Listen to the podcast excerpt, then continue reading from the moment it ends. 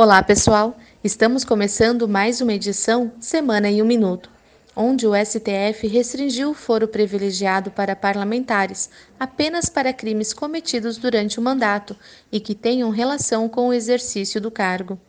Também nesta semana, uma estimativa do projeto de leis e diretrizes orçamentais apontou que o novo presidente da República terá o pior caixa em mais de 20 anos. A margem para despesas em relação ao PIB do novo governo será de 3,09%, contra 4,2% do governo Dilma, iniciado em 2015. Sobre o mercado, a semana foi de forte correção com a releitura da decisão do Federal Reserve, que manteve a taxa básica de juros nos Estados Unidos inalterada, fazendo com que o dólar disparasse frente ao real, tocando seu patamar máximo em um ano. Com isso, o Banco Central anunciou que pode atuar para amenizar essa alta. Esses fatos colaboram cada vez mais com os analistas que afirmam que a possível redução da Selic esperada neste mês de maio seja a última do ciclo de cortes da taxa básica de juros.